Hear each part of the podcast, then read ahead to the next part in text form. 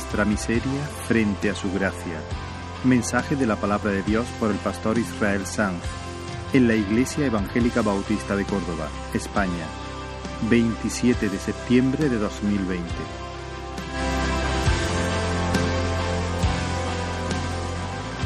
Os invito a abrir la palabra en Génesis capítulo 4. Seguimos con nuestra serie que hemos titulado En el principio, basada en, en el libro de Génesis, el primer libro de la Biblia.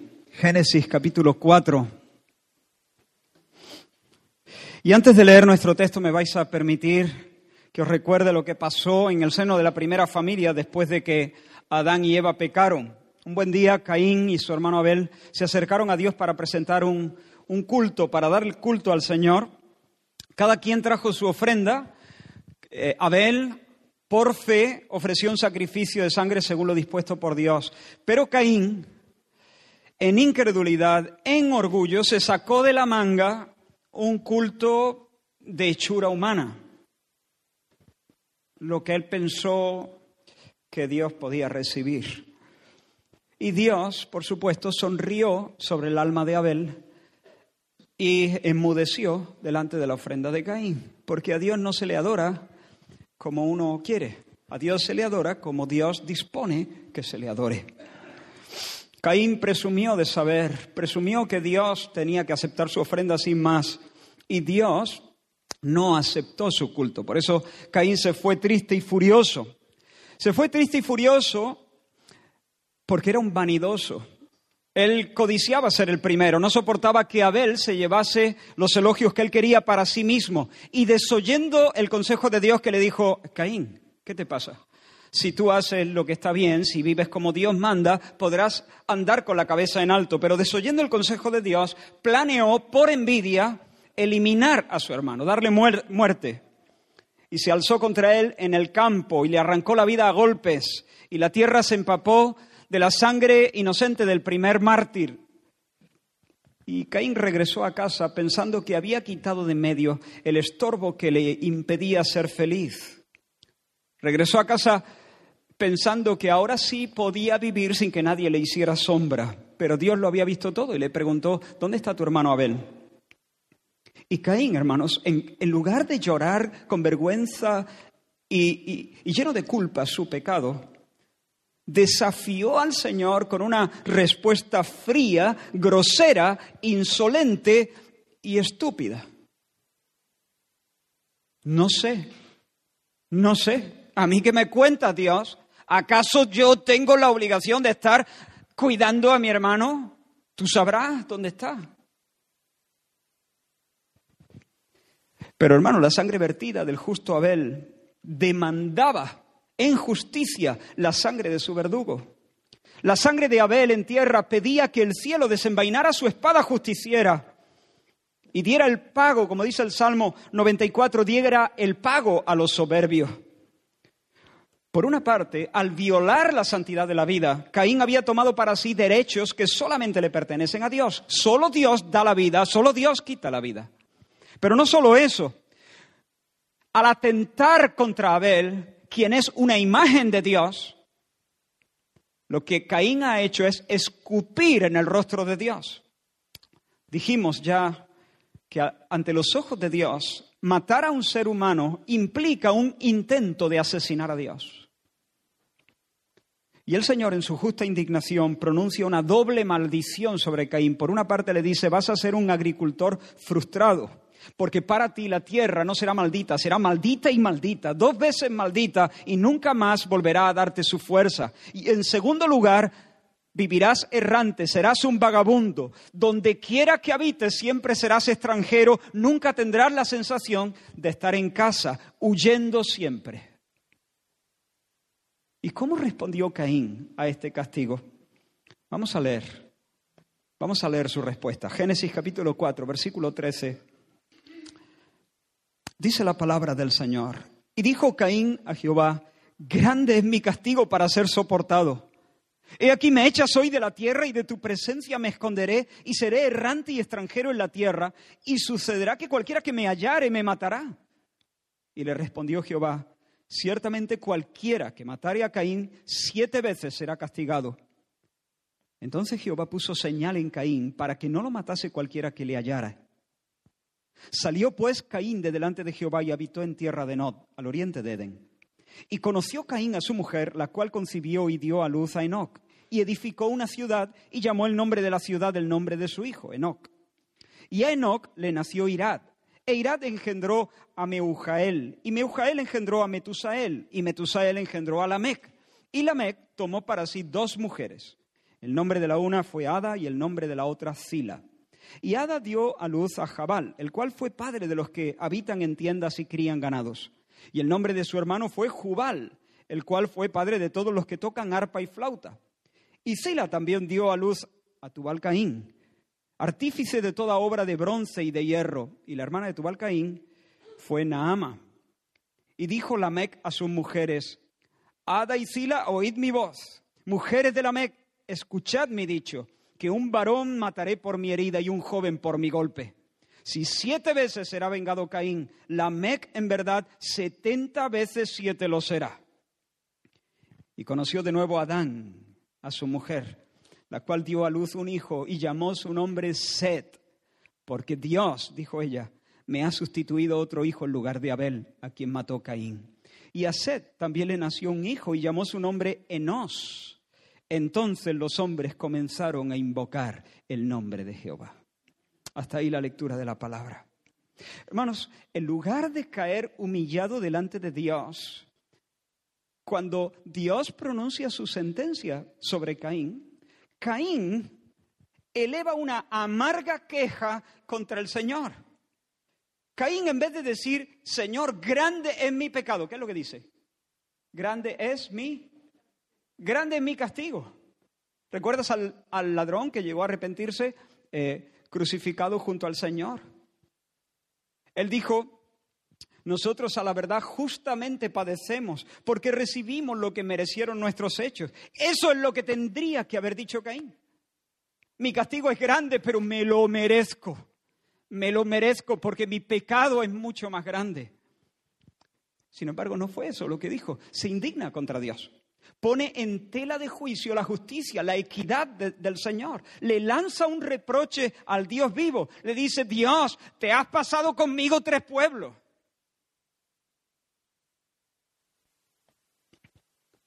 Me destierra.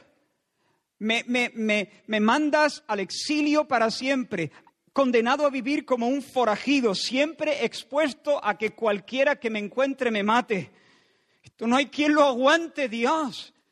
Se te ha pasado la mano, pero un rato. Ese es Caín. Ahora, dejadme hacer aquí un breve paréntesis. Algunos quizás estarían, estén preguntándose, bueno, ¿y de quién teme Caín? Dice, cualquiera que me encuentre me va a matar, pero vamos, no. En el mundo hay tres personas. Está Adán, Eva, estaba Caín, está Caín, estaba Abel, y Abel ya está muerto, pero ¿quién le va a encontrar a Caín? No, hermano, no, no, no nos confundamos. El hecho de que la escritura solamente se centre en, estas, en estos cuatro personajes hasta aquí no quiere decir que eran las únicas personas que existían en ese momento. Presta atención al versículo 25 de nuestro pasaje. Conoció de nuevo a Adán a su mujer. ¿Me sigue? La cual dio a luz un hijo y llamó su nombre Sed porque dijo ella, me ha sustituido, Dios me ha sustituido otro hijo en lugar de Abel. Así que todo apunta, hermanos, todo apunta a que el nacimiento de Sed que es colocado en el versículo 25, pero el nacimiento de Seth ocurrió poquito después del asesinato de Abel.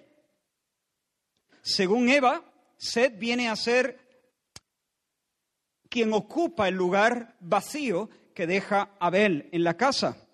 Y de esa manera, Seth viene a ser un consuelo para Eva.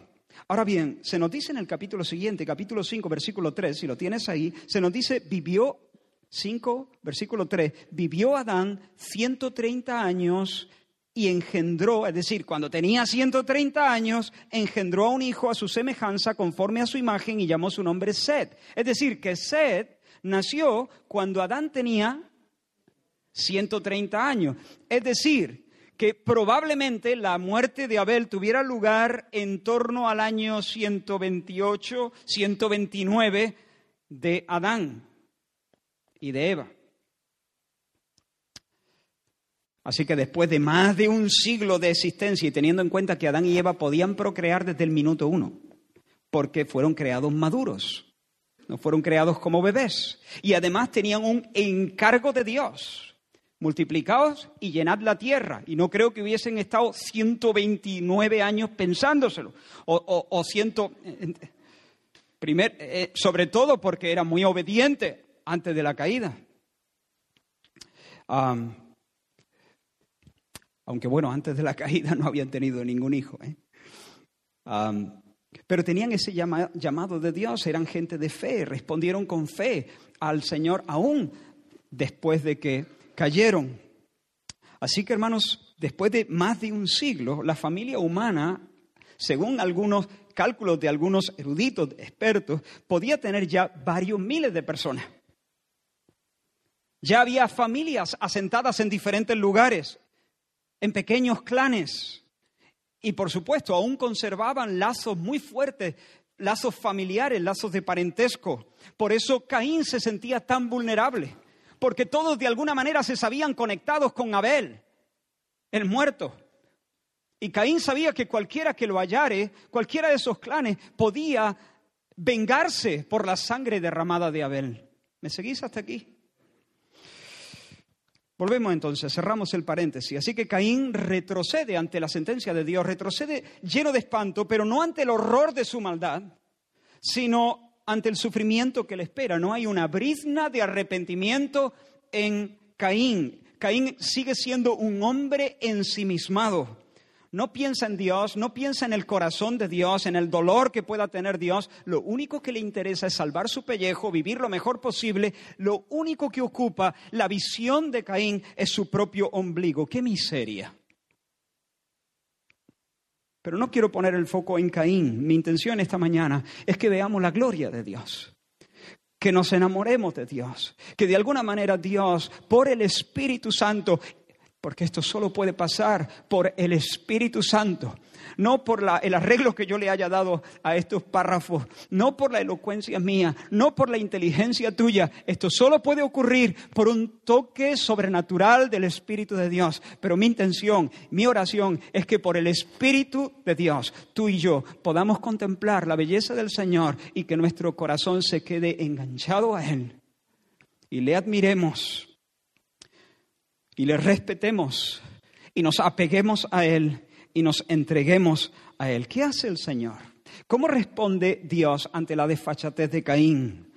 Pues asómbrate, asómbrate. Mira al Señor. En lugar de sacarle el aire de los pulmones a ese tipo, para que no vuelva a pronunciar reproches contra el nombre de Dios y contra la forma en que Él tiene de administrar su creación y el mundo. En vez de fulminarlo antes de terminar la frase, el Señor condesciende a ponerle una marca, una señal para protegerlo. Entonces el Señor dice, puso señal en Caín para que no lo matase cualquiera que le hallare. Así que el Señor responde con misericordia, extendiendo bondad a una persona que solamente merece castigo. Y además pronuncia una maldición general sobre cualquiera que se atreva a hacerle daño, cualquiera que matare a Caín, siete veces será castigado. Ahora, el número siete, hermano, indica plenitud. Esto no debe, esta expresión no debe entenderse literalmente. Te castigo una vez, ahora la segunda, y ahora va la tercera, y así hasta la séptima. No, esa expresión significa que el castigo será completo, total, terminante, definitivo, irrevocable, absoluto. Es decir, en otras palabras, el que toque a Caín, que se despida. Eso es lo que significa. El que tocase o el que matase a Caín siete veces será castigado. El que toque a Caín que se despida. Ahora, es verdad que Dios pronuncia una sentencia sobre Caín, pero al mismo tiempo le concede vida y le concede protección y le dice al mundo entero, eh, yo protejo a este hombre. Usando un ejemplo que no sé si algunos entenderán porque ya son muy jóvenes, o todavía son muy jóvenes. Yo soy el primo de su mozón, de este que nadie lo toque. Así que Caín se marcha hacia el oriente, fuera de la presencia del Señor, pero se marcha con Dios de guardaespaldas, por así decirlo. Se marcha con una señal misteriosa que no sabemos exactamente qué es, si era un estigma físico o no, una señal de naturaleza espiritual, no sabemos, pero de cualquier forma, si era como una especie de escudo protector alrededor de Caín. Así que Dios lo está castigando, sí, pero al mismo tiempo lo está cuidando. Caín es su reo, pero también es su protegido. Y cuando Caín dormía, Dios hacía la guardia. Y cuando Caín entraba en contacto con otras personas, Dios mandaba ángeles para custodiarle. Ese es nuestro Dios. Él es bueno hasta con los peores. A los miserables les convida misericordias. A los miserables misericordias. Dios es magnánimo con los envidiosos y con los asesinos. Hermano, deleítate en el Señor, ese es tu Dios. Contempla la dulzura de su rostro, porque no hay nadie, no hay ninguno como Él. Pasado el tiempo, Caín habitó en la tierra de Nod y dice que conoció a su mujer. De nuevo, alguno puede confundirse aquí. Eh, pero eh, eh, esta expresión no es, no es que Caín llegó a esa tierra y, vio a una chica que le, hizo tilín y luego se presentó, hola, me llamo Caín. Ah, no, no, no, no es ese tipo de conocer. El término hebreo yadá aquí habla de, como en muchos otros lugares de la Biblia, relaciones íntimas, relaciones sexuales. Es muy probable, casi seguro, que Caín ya estaba casado cuando mató a su hermano Abel. Y cuando Dios lo expulsó de su presencia, Caín salió con todo lo suyo.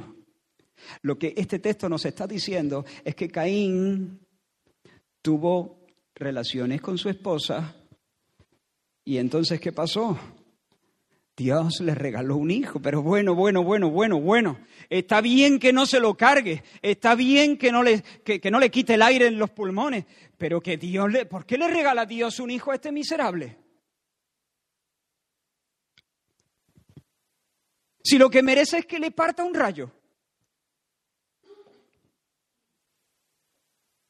Y uno, dice, bueno, ¿y qué pasó después cuando este, este tipo tuvo, tuvo un hijo en la tierra de Non?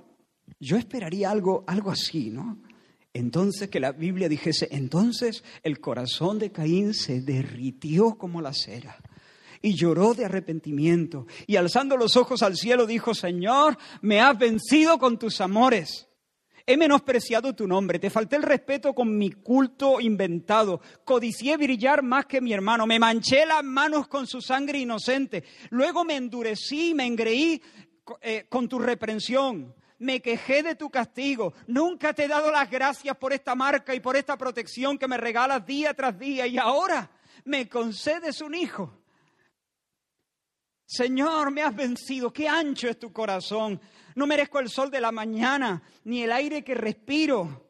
Y sin embargo llenas de pecho, de, risa mi pecho, dejándome a mí y a mi esposa abrazar a este bebé.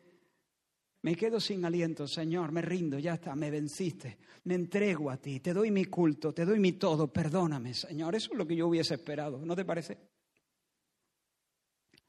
Pero no, no fue eso lo que pasó. La Biblia no nos habla nunca de ningún arrepentimiento en Caín. De hecho, nos dice en Judas, Caín era del maligno, era del maligno y afirmó sus pasos hacia el infierno. Hizo justo lo que el apóstol Pablo condenó cuando escribía, cuando escribió su carta a los romanos. Dice Romanos capítulo 2, menosprecias, escucha bien esto, menosprecias es una pregunta. ¿Menosprecias la riqueza de su benignidad, paciencia y longanimidad, ignorando que su benignidad te guía al arrepentimiento? Pero por tu dureza y por tu corazón no arrepentido, atesoras para ti mismo ira para el día de la ira y de la revelación del justo juicio de Dios. ¿No te das cuenta que cada bendición de Dios cada señal de su bondad, de su longanimidad, te está, es un llamado divino al arrepentimiento.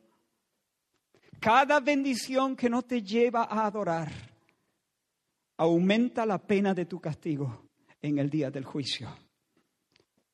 Caín disfrutó de un millón de cosas buenas, hermanos, y las disfrutó ignorando voluntariamente que Dios tenía derecho en cualquier momento de quitarle la vida, de acabar con él cada segundo de vida. Cada pequeño placer era un don divino que debería estar rompiendo su corazón y empujándolo a los pies del Señor. Y luego nos dice el texto que a Enoch, porque así se llamó el niño de Caín, a Enoch le nació Irad y a Irad Meujael. Y entonces Caín tuvo nietos y tuvo bisnietos y seguramente llevaba en su túnica regalito y golosina en los bolsillos, como todos los abuelos. Pero nunca miró al cielo con arrepentimiento. Disfrutó de la lluvia, disfrutó del, del sueño reparador de la noche, disfrutó del beso de su esposa, del sabor de la comida, de la belleza y el calor del fuego, de la belleza del paisaje, del frescor de la mañana, pero tomó el regalo de la mano de Dios y se dio la vuelta. Tomó el regalo de la mano de Dios y nunca consideró la mano que lo otorgaba. Vivió la vida de espaldas al Señor, el autor y el dador de todas esas cosas. Por supuesto, la vida para él fue dura, porque esa había sido la sentencia de Dios. Pero aún así, en medio de la dureza, en medio de, de que su vida fue dura, su vida estuvo cuajada de dones regalos de la benignidad del Señor, regalos del tesoro de su tolerancia, regalos del tesoro de la clemencia del Señor, del tesoro de la longanimidad del Señor. Y con todo siguió endureciéndose, provocándole, provocando al Dios que le estaba cuidando.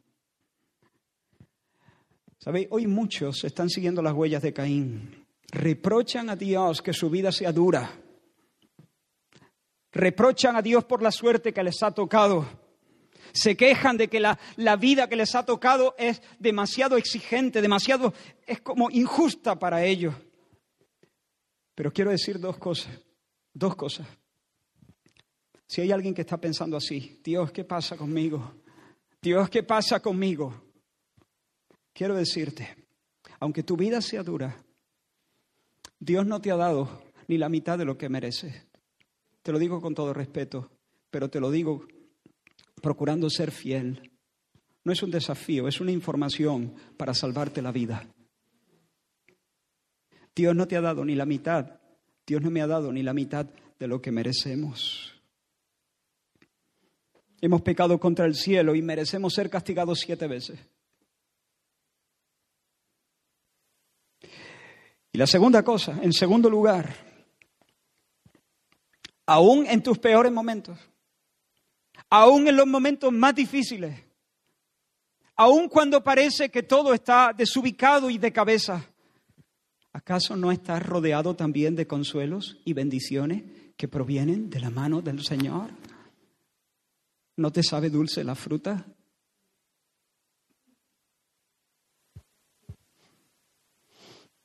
Pido a Dios que nos conceda entender la gravedad de nuestro pecado y pido al Señor que nos conceda entender que las bendiciones gratuitas con las que Dios nos saluda jornada tras jornada deberían derretir nuestros corazones y empujarnos al arrepentimiento y al amor genuino hacia el Señor.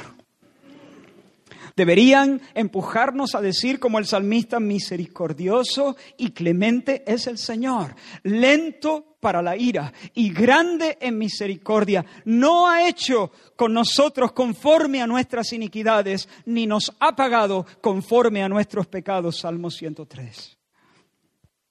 Pero hermano, no solamente Caín se endurece contra Dios.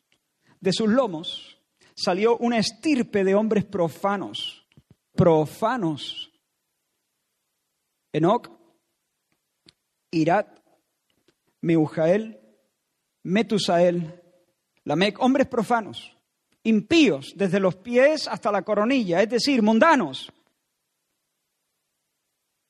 No quiero que nadie piense en gente con, con los ojos inyectados en sangre y los colmillos retorcidos, viviendo en cavernas y devorándose como caníbales unos a otros, no.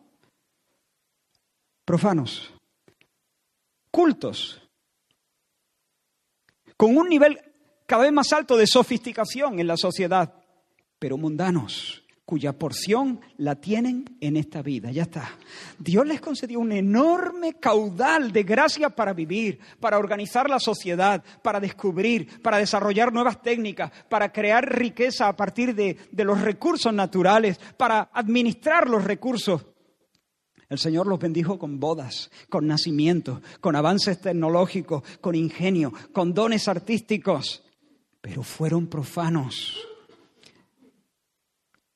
se alegraron en sus bodas, pero no invitaron a Dios. Compusieron canciones, pero no fue honrado. Dios no fue honrado en la letra de ellas. Ni Dios fue hecho partícipe de sus negocios. Jabal, por ejemplo. Este tipo fue el padre de los que habitan en tiendas y crían ganado, un ganadero nómada. Y el cielo le dio salud y luego la capacidad de crear riqueza y cultura a partir de la actividad ganadera. Tuvo visión, montó un negocio, investigó, desarrolló métodos cada vez más sofisticados y llegó a ser conocido como el padre de los ganaderos, el hombre de referencia en ese campo. Y su hermano Jubal, ¿qué me dice de Jubal? Este fue el príncipe de los músicos, el padre de todos ellos. Mozart, Jimi Hendrix,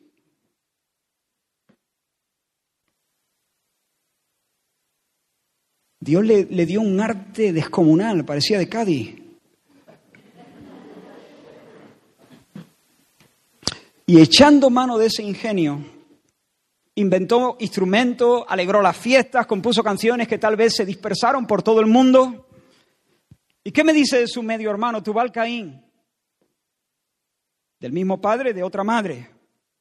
Este se dedicó a la metalurgia y fue artífice, dice la escritura, de toda obra de bronce y de hierro, y montó su fábrica y se hizo un nombre para la historia.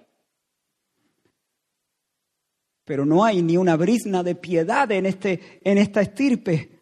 A ellos se aplican las palabras de la escritura, como está escrito, no hay justo ni aun uno, no hay quien entienda, no hay quien busque a Dios, todos se desviaron, a una se hicieron inútiles, no hay quien haga lo bueno, no hay ni siquiera uno, no hay temor delante de sus ojos, como decía Rubén al principio de la reunión. No porque todo exactamente lo que hicieron estaba, no, porque nada de lo que hicieron fue hecho a la gloria de Dios, por amor al Señor y por fe en su nombre. Fueron hombres profanos, impíos que expulsaron a Dios de su ciudad, de sus agendas y de sus mentes.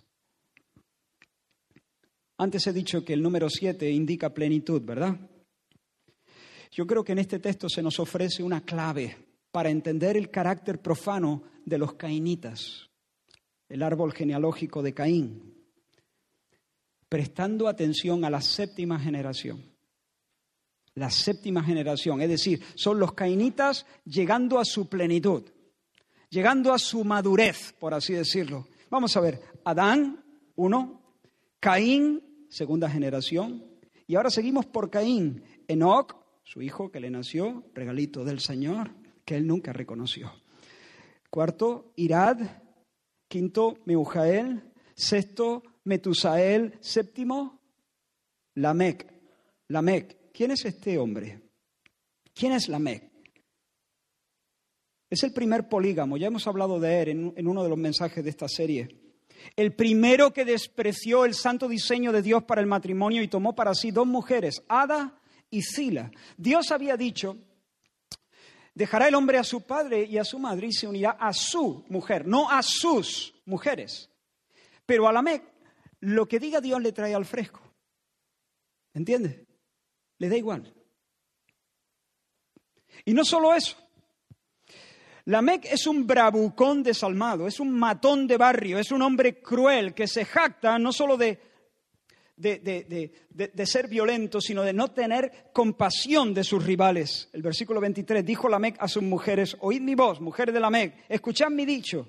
Un varón mataré por mi herida y un joven por mi golpe. Si siete veces será vengado Caín, Lamec en verdad setenta veces siete lo será. Menudo. Menudo tipo. Me lo imagino blandiendo una espada y diciendo, arquimitosa me lo cargo.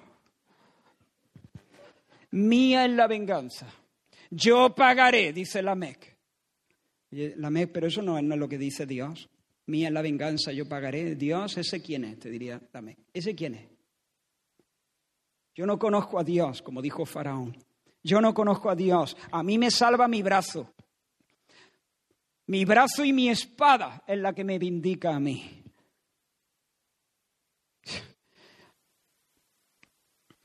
Es un machista agresivo que no solamente no le basta con una mujer, quiere dos, Ada y Sile. Y en lugar de componerle versos de amor, le recita el canto de la espada.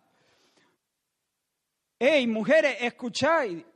Yo supongo que ellas dirían, a ver qué poema nos, nos va a decir. No sé, alguna palabra cariñosa. No, no, el poema es este. Un varón mataré por mi herida y un joven por mi golpe. Al que me tosa me lo cargo.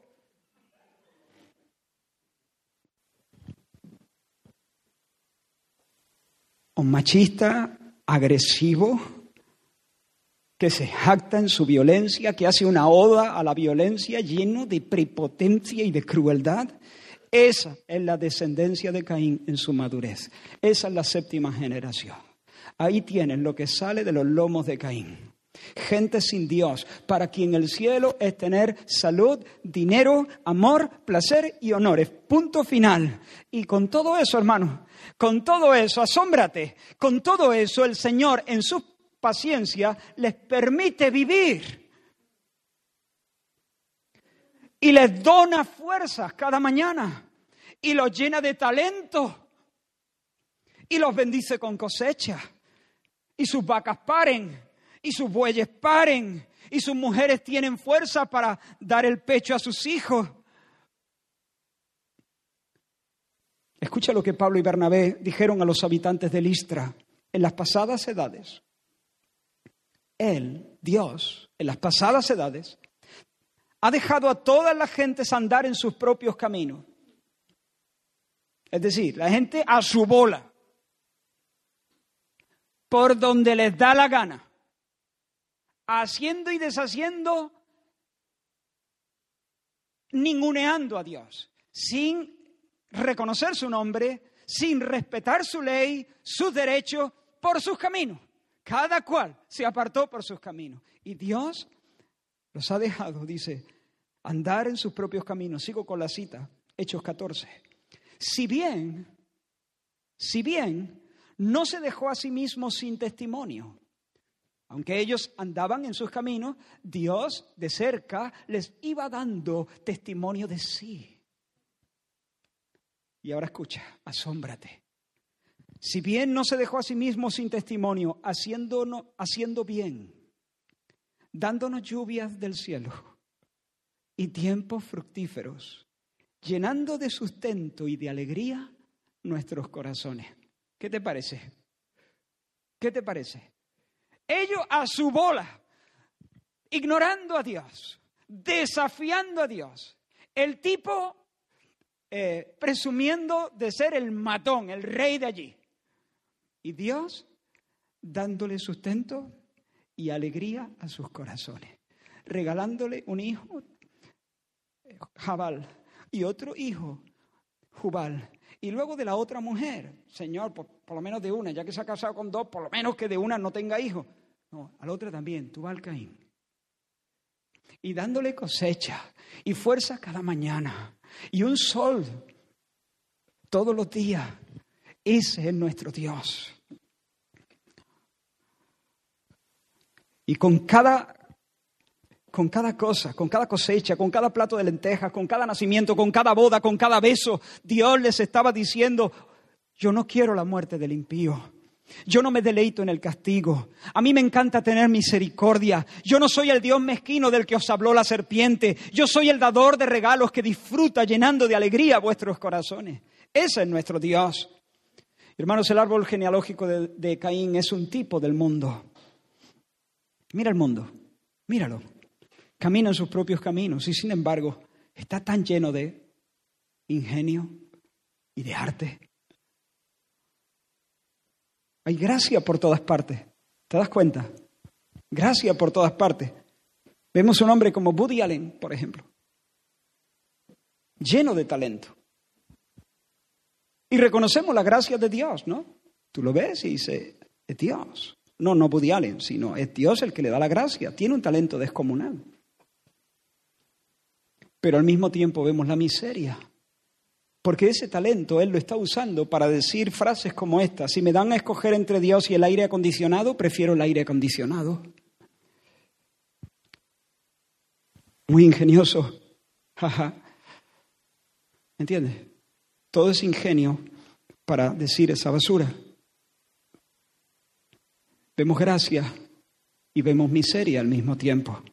Y vemos al cosmonauta ruso Yuri Gagarin, quien el 12 de abril de 1961, a, bordo de la nave Vostok 1, fue el primer ser humano en viajar al espacio exterior. Jabal y Jubal y Tubal Caín ni siquiera habrían imaginado que un hijo suyo orbitaría la Tierra. Hay mucha gracia de Dios en esa hazaña. Él es el que nos da la cordura, Él, es el que nos da la inteligencia, él, es el que nos da la capacidad. Hay mucha gracia ahí, en esa empresa de los rusos, en ese hombre, Yuri Gagarin, pero al mismo tiempo vemos a esa personita flotando en la inmensidad del espacio, diciendo, no veo a ningún Dios aquí arriba. Belleza y fealdad mezclada, gracia divina e impiedad humana, miseria escandalosa, escandalosa gracia. ¿Cómo es Dios, hermano? Eso es lo que yo procuro hacer en esta mañana, poner de alguna manera a Dios delante de nuestra cara, dar, poder decir como Jesús, en alguna medida poder decir como Jesús, les he dado a conocer tu nombre. Él es paciente, Él es lento para la ira, Él es grande en misericordia, Él es generoso hasta límites insospechados, inexplorados. Él extiende su mano generosa y la abre sobre personas que intentan morderla. Pero además, no solamente Él es bueno, sino que Él es fiel, fiel a su pacto, fiel a su pacto. El Señor, tras el pecado de Adán, había hecho una promesa, ¿recordáis? Dios había dicho a Eva, sacaré de vuestros lomos, tú tendrás un hijo que será el aplastador de la serpiente. Un hijo de Eva que sería el campeón de los hombres, el caudillo, el libertador, el guerrero que conquistaría una victoria definitiva sobre todo mal. Y aunque Dios ha sido provocado, hay un cadáver sobre la tierra hay sangre justa derramada, una familia hecha añicos, esperanzas truncadas, un asesino que le desafía, aunque Dios ha sido provocado. Como dijese el profeta Balaán, Dios no es hombre para que mienta, ni hijo de hombre para que se arrepienta. Él no dice, mira, ¿sabes qué? Olvídate de lo que te prometí, olvídate ya. Ya te puedes dar media vuelta. Sí, te lo dije, pero te has pasado de listo, te has pasado de las rayas y lo siento mucho. No soy Dios, no puedo cambiar, puedo hacer lo que yo quiera, ¿no? Y apoyala. Dios no es eso. Dios no es hombre para que mienta, ni hijo de hombre para que se arrepienta. Él dijo, ¿acaso no hará? Él habló, ¿acaso no lo ejecutará? ¿Cuál es la respuesta? Lo hará, lo hará, lo ejecutará. Cuando Dios dice algo, cuando Dios promete algo, lo hará. Lo hará sí o sí, porque Él no flaquea y no dice mentiras. Él puede y Él es fiel a sí, a sí mismo, perdón.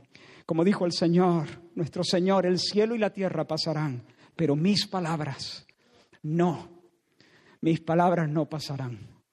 Y porque Dios es un Dios que guarda el pacto, no se, no se desdice. Justo en el momento más oscuro, el Señor mira a Adán y a Eva y cambia su lamento en baile. Versículo 25, conoció de nuevo a Adán a su mujer. Ve, de nuevo conoció. No es que Adán se le había olvidado quién era Eva y la conoció otra vez. No, otra vez es la misma expresión. Y de ese encuentro, dice, la cual dio a luz un hijo y llamó su nombre Seth, porque Dios, dijo ella, me ha sustituido otro hijo en lugar de Abel a quien mató Caín. Eva vio en Seth un abrazo de Dios, un consuelo de Dios, un beso del Señor. Pero hermanos, era mucho más que eso. Ese niño, ese niño que nace ahí. Ya hemos dicho que Adán y Eva tenían a estas alturas muchos hijos, muchos. Pero en este momento Dios, en su gracia, fiel a su pacto, les regala un hijo. Y ese hijo trae en sus lomos a Cristo el Señor. Él trae en sus lomos a Abraham. Él trae en sus lomos al rey David. Él trae en sus lomos al hijo de David. Él trae en sus lomos al aplastador de la serpiente. Te lo dije, Dios no miente. Dios guarda el pacto. Ese hijo Set habría de ser la cabeza de una estirpe distinta, una estirpe diferente, una compañía apartada, un resto santo, un remanente porque Dios siempre se reserva un remanente para cumplir sus buenos propósitos, aquellos que trazó antes de decirse a la luz. Yo haré que queden, ¿recuerda la respuesta de Dios a Elías? Elías, no te hundas, hijo, no te hundas. Parece que el mal se va a tragar el bien. Parece que la suerte está echada. Parece que de aquí no salimos. Pero no te hundas, hijo, ten esperanza. Yo haré que queden en Israel siete mil que no doblarán sus rodillas delante de Baal. De eso me encargo yo, Elías. Y el apóstol Pablo habla de que Dios se ha reservado un remanente por gracia. Aleluya. Dios es bueno, pero Dios también es fiel. con el nacimiento de, de Seth, el Señor está diciendo que donde abunda el pecado, sobreabunda su gracia. Con el nacimiento de sed, Dios se está moviendo para salvar. El Señor está haciendo, está levantando su voz por encima del ruido de los hombres y de los demonios. Yo soy un salvador y yo salvaré. Yo he prometido un redentor y por cierto les redimiré. Y en la siguiente generación, a Seth le nació un hijo. Su nombre Enos, no Enoch, Enos. Y dice que entonces los hombres comenzaron a invocar el nombre de Jehová. Ahora, no es que comenzó la adoración allí. Abel adoró al Señor en espíritu y en verdad. Por la fe adoró al Señor. Y el Señor recibió con agrado su culto. Así que la, la adoración no comenzó allí. No es que antes no se había invocado el nombre del Señor. Eva invocó el nombre del Señor. Adán invocó el nombre del Señor. Abel invocó el nombre del Señor y seguramente muchos otros. Lo que quiere decir esta expresión es que los hombres se concertaron para la adoración pública. Es decir, empezaron a, entre comillas, ir a la iglesia, el culto público. Hubo un mover de, de Dios, hubo un avivamiento religioso. Y con el nacimiento de Enos se produce como un paso adelante en el culto al Señor, en el tributo a su nombre. Enos y luego Cainán y Maalalel y Jarer son partes de una estirpe diferente. Los hijos de Caín, de Caín, son los hijos de los hombres, pero los hijos de Set son los hijos de Dios un pueblo distinto, que habiendo conocido a Dios le quieren glorificar y le quieren dar gracia. Un linaje de sacerdotes que canta, bendice alma mía al Señor y bendiga todo mi ser su santo nombre. Los hijos de Sed son una iglesia de humildes adoradores, admirados de la gracia, que saben que el Señor no les ha dado lo que merecían y que viven en, en, esperanza, en la espera del Redentor, del campeón, el vencedor de la serpiente. Ahora, me llama la atención que no hay muchos sabios poderosos o insignes entre ellos. No tenemos un influencer como tú, Alcaín, o como Jubal entre ellos. Por lo menos no lo menciona la Biblia. No estoy diciendo que fueran inútiles. Seguramente a la larga ellos eh, dieron más a la cultura y a la humanidad que los otros. Pero lo que estoy diciendo es que aquí no se menciona ningún grande, ningún insigne en esta otra lista. Que no hemos leído, pero que ahora voy a mencionar. Porque Dios, hermanos, se agrada en elegir a los que el mundo menosprecia, lo necio del mundo, lo vil del mundo, lo menospreciado, lo que no es. Dios cumple sus promesas. Dios es bueno, Dios es fiel. No importa lo oscuro que sea, lo oscura que sea la noche o lo oscura que pudiera llegar a ser en el tiempo que está por delante. Dios no flaquea, Dios no miente. Por lo tanto, los que confían en Él, pronto, con toda seguridad, cantarán desde la cumbre de Sión, con una alegría incontenible. Aleluya, porque el Señor nuestro Dios Todopoderoso reina. Gocémonos y alegrémonos y démosle gloria porque han llegado las bodas del Cordero y su esposa se ha preparado. Bendito sea el nombre del Señor. Hemos visto la familia de Caín en su plenitud, cristalizada en el bravucón Lamec, el hombre de la espada, el hombre cruel. ¿Queréis ver a esta familia de Seth en su plenitud? Pues de nuevo os invito a considerar la séptima generación. Vamos a leer, os voy a leer, no, lo sigáis porque voy a saltar algunos, algunas palabras, pero entramos en Génesis 5, otra genealogía espectacular. Génesis 5, y, voy a resumir, eh, ya digo, voy a ir saltando algunos versículos, así que es mejor que escuche en lugar de ir siguiendo porque te voy a marear. Dice, este es el libro de las generaciones de Adán, el día en que creó Dios al hombre a semejanza de Dios lo hizo. Y vivió Adán 130 años y engendró un hijo a su semejanza y llamó su nombre Set. Y fueron todos los días que vivió Adán 930 años y murió. Vivió Set 105 años y engendró a Enos. Y fueron todos los días de Set 912 años y murió. Vivió Enos 90 años y engendró a Cainán. Y fueron todos los días de Enos 905 años y murió. Vivió Cainán 70 años y engendró a Maalalel. Y fueron todos los días de Cainán 910 años y murió.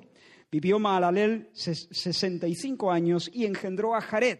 Y fueron todos los días de Maalalel 895 años y murió. Vivió Jared 162 años y engendró a Enoch. Y fueron todos los días de Jared 962 años y murió. Vivió Enoch 65 años y engendró a Matusalén. Y caminó Enoch con Dios después de que engendró a Matusalén 300 años, y engendró hijos e hijas, y fueron todos los días de Enoch 365 años. Caminó pues Enoch con Dios y desapareció porque le llevó Dios. Cuenta. Adán. Ahora vamos por la línea de Set. Set, Enos, Cainán, Maalalel, Jared, Enoch. Enoch. Esta es la, línea de Set, esta es la estirpe de Dios, estos son los hijos de Dios, esta es la iglesia de Dios. Este es el reino de sacerdotes y gente santa, este es el remanente escogido por gracia en su madurez. Caminó con Dios. ¿Te suena de algo esa expresión? Caminó con Dios. ¿Cuándo hemos visto nosotros algo de eso? ¿Recuerdas a Adán? Conversó con Dios al aire del día, porque Edén era un santuario. Edén era un templo, el templo donde el Dios vivo se manifestaba y regalaba sus amores a los hombres. Bueno, pues Enoch, en una tierra manchada, anduvo con Dios, caminó con Dios, conversó con Dios. Mientras Lamec, posiblemente su, eh, ¿cómo se dice?, en su propia generación, mientras Lamec cantaba su violento canto de la espada, Enoch vivía corandeo en la presencia de Dios, como si cada palmo de tierra fuera santa, como si el mundo entero fuera un templo. Qué dulce, hermanos, era Dios para Enoch. Y qué amargo para Enoch era el pecado. Qué negra era la impiedad y la injusticia, tanto que el apóstol Judas nos dice que Enoch fue un profeta en medio de su generación. ¿Quieres escuchar las palabras de Enoch? No tenemos que especular, están escritas en Judas capítulo 1. De estos también profetizó Enoch, séptimo desde Adán, diciendo, el Señor viene con sus santas decenas de millares para hacer juicio contra todos y dejar convictos a todos los impíos de todas sus obras impías que han hecho impíamente y de todas las cosas duras que los pecadores impíos han hablado contra Él. Uf. Los impíos que son impíos, que han hecho cosas impías y han dicho cosas impías. Ese es un hombre que siente una ternura hacia Dios. Ese es un hombre que siente un, un asco hacia el pecado de la impiedad, hacia la mundanalidad. Tan profundamente compartía el celo del Señor este hombre. Y tan profundamente compartía el dolor de las entrañas del Señor a causa de la, de la maldad que le rodeaba. Él veía a la Meg recitando su canto agresivo de la espada. Él veía al mundo entregado a sus bodas, sus fiestas, sus nacimientos, sus alegrías sin Dios. Él veía al mundo donde Dios no tenía espacio. Y se lamentaba de esta manera y profetizaba de esta manera. Y tan dulce, hermano, resultaba el compañerismo con Cristo que un buen día, en la mitad de sus años, si te das cuenta, todos morían con 800 o 900, ¿viste? Con 300 y algo. 365 concretamente, un año de años. En la mitad de sus años. Comenzó una conversación con Dios en algún camino y la terminó en el cielo. Porque Dios se lo llevó. Tan de cerca andaba con el Señor que sencillamente no tuvo que ser desnudado por la muerte. Dios lo traspuso, se lo llevó, lo arrebató. Hermanos, nos acercamos al final. Quiero decirte, Dios es capaz, es capaz de guiarte en medio de una generación profana. Dios es capaz de arrimarte a su pecho para que oigas el pulso del corazón del Señor en medio de una generación agresiva, mientras los hombres cantan borrachos su canto de la espada. En medio de esta generación anticristo, Dios es capaz de tomar a una congregación como esta y hacer que seamos una compañía del Espíritu. Dios es capaz. Yo no estoy confiando en mí o confiando en ti, estoy confiando en Dios. Dios es bueno, Dios es fiel, cumple sus propósitos. Y así como Dios apartó por gracia un remanente, un remanente distinto, aparte, para caminar en el Espíritu con Él. Y vemos cristalizado ese andar espiritual en la persona de Enoch. Dios en este tiempo, en medio de esta bulla del mundo contra el Señor, en medio de esta Europa y de esta España que desprecia al Señor, en medio de este clima contrario a la santidad, a la pureza, al orden, a la justicia, a la decencia. En medio de, este, de esta generación, Dios es capaz de tomarte a ti y ponerte junto a su pecho para que tú camines con Dios y venzas el pecado y tengas hambre de santidad y tengas hambre de las cosas celestiales y quieras a tus hijos, pero quieras más al Señor de ellos y aspires a lo eterno y esperes de las nubes al Salvador. Dios es capaz, Dios es capaz de tomarnos a nosotros. Dios es capaz. Hay gente que no lo cree porque no conoce al Señor. Hay gente que dice, va, esta gente habla de esa manera porque claro que van a decir, pero luego la realidad, cuando desciendes al detalle, yo no me creo que haya gente que, que ande en santidad. Mira, no hay nadie perfecto de este lado de la eternidad, pero sí hay gente que vive en santidad. La hay. Hay gente que vive y que son íntegros de corazón. Hay gente que de verdad cuando están a solas y pueden pensar en cualquier cosa y nadie les está mirando, viven como adoradores verdaderos delante del Señor. Y con toda la, sinceridad de su corazón levantan sus manos en el, en el cuarto secreto cuando nadie los ve y se entregan, se entregan de todo corazón al Señor.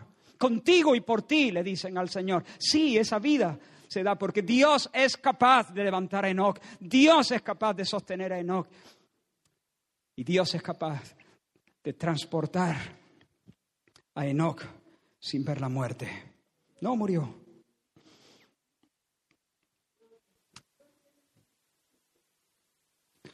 Dios es capaz de tomarnos y hacer que nos alegremos en Cristo más que la comida y las vacaciones y el buen nombre y el dinero. Dios es capaz de hacer eso en tu corazón. Dios es capaz de darte un gusto por lo celestial, para que te goces en el Señor a quien no ves con tus ojos naturales, pero que te goces con un gozo inefable y glorioso.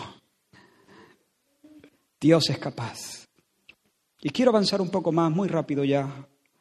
Hay algo más que quiero decir de Dios. Dios es bueno, Dios es fiel. Pero en tercer lugar, Dios es severo. Enoch no murió, pero los demás sí. ¿Has visto? Vivió Adán 930 años y murió. Vivió Sed y murió. Enos murió. Cainán murió. Maalalel murió. Vivió Jared, murió. Murió, murió, murió, murió, murió, murió. Personas creadas para ser inmortales. Personas con ansias de plenitud y dicha. Personas vencidas por la frustración y la muerte, teniendo que despedirse de sus hijos, de sus sueños, de su aliento.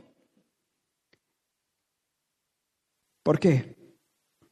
Porque Dios es un Dios riguroso en la aplicación de la justicia, porque nadie se burla de Dios, porque Dios no es como esos perritos que solo ladran, pero cuando das un paso al frente se van aterrados.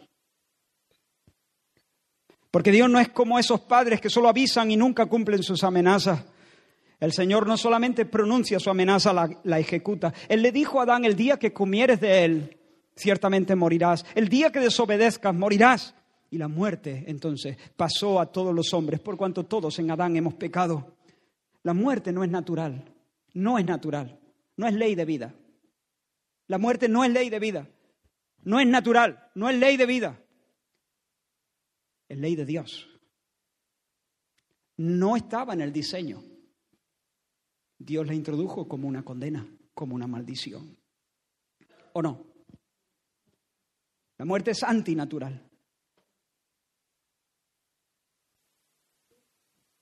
Es la sentencia divina contra nuestra raza y afecta tanto a la familia de Caín como a la familia de Seth.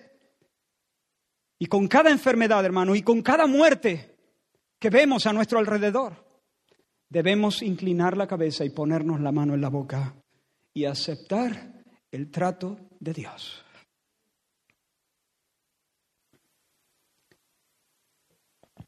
Claro, no es lo mismo para los creyentes que para los no creyentes.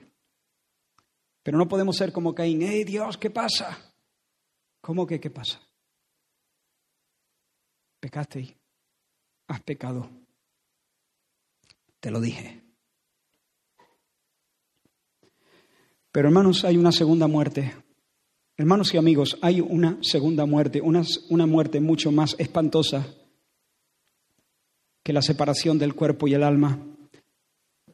Una condenación eterna en el infierno separado de la sonrisa de Dios y bajo su ira furiosa, su justa ira, no cruel, justa.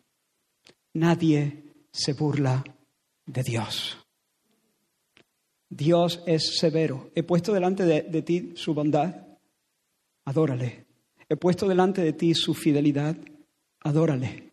He puesto delante de ti su severidad, adórale. Temed al Señor y de gloria. Hay un infierno de sufrimiento consciente y eterno para todos aquellos que menosprecian y rechazan al Hijo.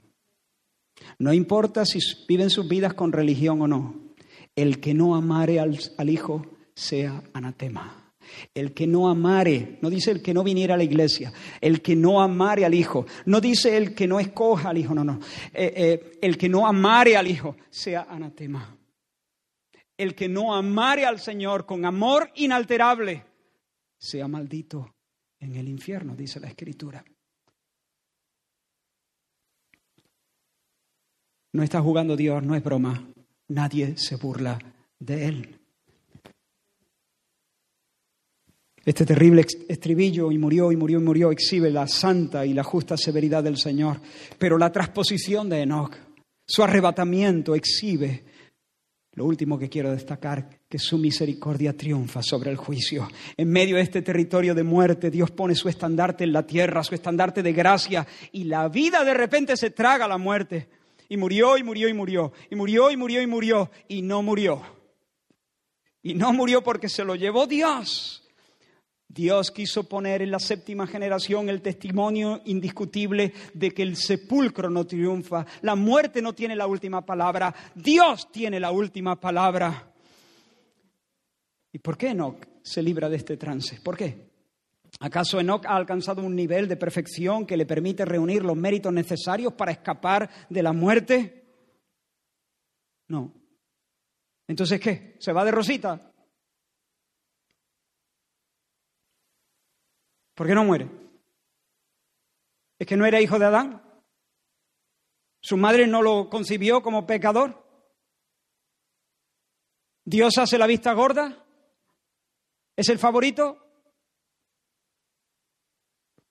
No, Enoch era pecador como todos los hijos de Adán.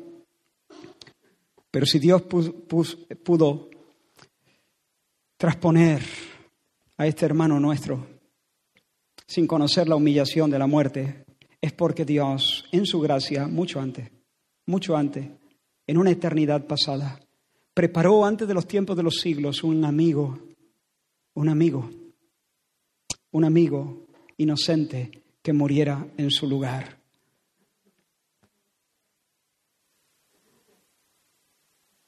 De Jesús es la muerte que falta en, el séptimo renglón.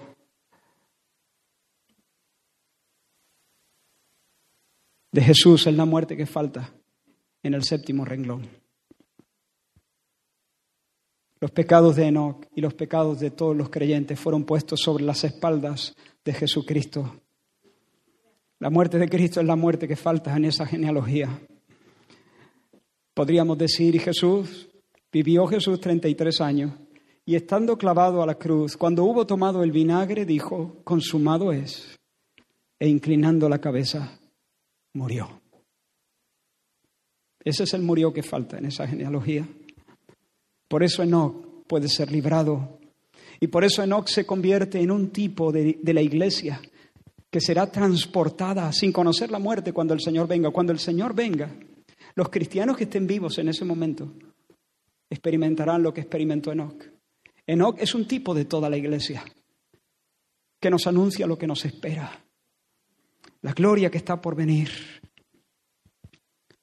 Por eso yo te digo en esta mañana, para finalizar, no tienes que morir no tienes que morir. Dios puede salvarte hoy, ahora mismo, de la muerte. No de la muerte de la separación del cuerpo y el alma, sino de la muerte segunda. Dios puede salvarte de la condenación del infierno. Dios puede salvarte. Por cuanto a Él nos ha dado un sustituto, Él ha hecho provisión para que tú no tengas que perecer. Y si hoy tú reconoces que eres pecador, y no te excusas. Y te abrazas por fe a Jesucristo como tu única esperanza y como tu tesoro. Escúchame bien, escucha bien esto. Como tu tesoro, como el amor de tu vida. Escúchame bien, por favor. Seas quien sea, escúchame bien. No se salva la persona que va a Jesús como el que va al médico. Cuando el Espíritu del Señor hace una obra genuina en el corazón de alguien, el alma viene al Señor con el entusiasmo de la esposa que se entrega al esposo. Uno no toma al Señor como el que toma una medicina. Uno se tira de cabeza al que de repente ha venido a ser el tesoro de los tesoros y el sumo bien de su alma. Lo vuelvo a repetir, el que no amare al Señor Jesucristo. Nosotros vamos al médico y vamos sin ganas, pero vamos porque queremos ir. Queremos ir porque no queremos eh, que nuestra salud se deteriore o se deteriore más.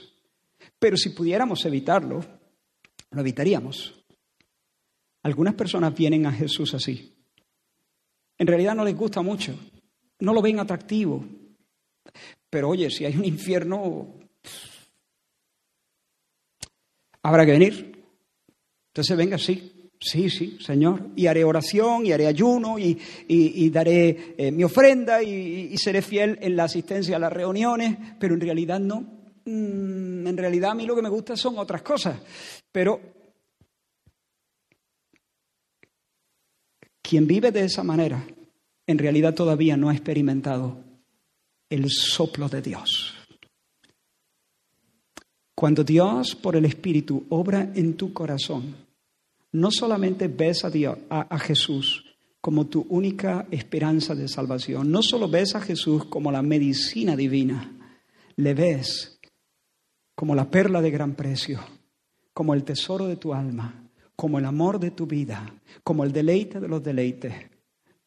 No solamente vienes a Jesús, prefieres a Jesús ¿Le ven más hermoso que la fama, el buen nombre, los placeres, el sexo, la comida, los amigos, los hijos, los nietos, la esposa, la familia, más precioso. Para vosotros, dice Pedro, los que creéis, Él es precioso. Eso es. Si tú estás aquí y eres evangélico desde hace mucho, pero reconoces que tú realmente no amas al Señor. ¿Cómo sé que lo amo? Bueno, el amor se, se siente. Esta es una palabra rara para algunos, pero ¿te goza en el Señor? Yo me gozo en muchas cosas. ¿Te goza en el Señor? Hay un apego en tu corazón hacia Él. Yo no digo que todos los días estés en el 100. Vivimos días donde nuestro ánimo a veces no nos acompaña, pero te gozas en el Señor. ¿Suspiras por su venida? Como Abraham nos compartía la semana pasada. Cuando yo amo, si yo amo a mi esposa, me gusta estar cerca de ella. ¿Suspiras por su venida? ¿Meditas con frecuencia en Él? ¿Le buscas? Si no es así,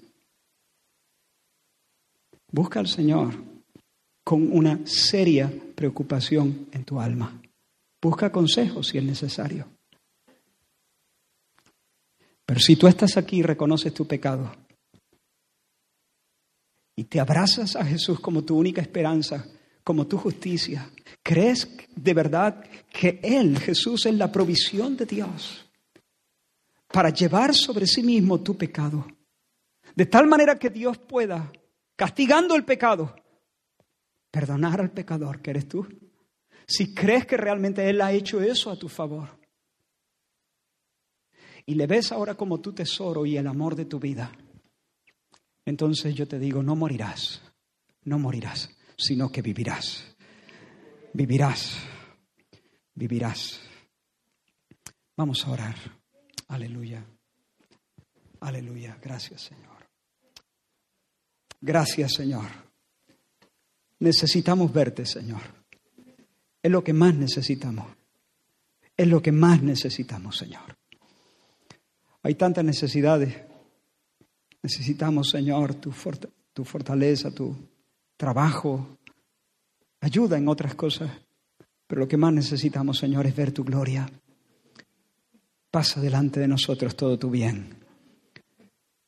Y que al asomarnos, Señor, a este texto, y que al acoger, Señor, estas verdades en nuestro corazón, tú puedas, Señor, abrir nuestros ojos más y más, Señor, para contemplar tu bondad, que tú eres bueno, que tú eres clemente, que tú eres paciente, que tú eres magnánimo, Señor. Ayúdanos, Señor, a ver tu bondad. Miremos a donde miremos, Señor. Que podamos reconocer tu gracia por todas partes, Señor. Líbranos de ser miserables, Señor. No queremos ser como Caín y sus hijos, Señor viviendo de espaldas a ti mientras tú lo sostenías todo el tiempo. Señor, enséñanos que tú eres fiel. Ayúdanos, Señor, a afirmarnos, Señor, en esa verdad.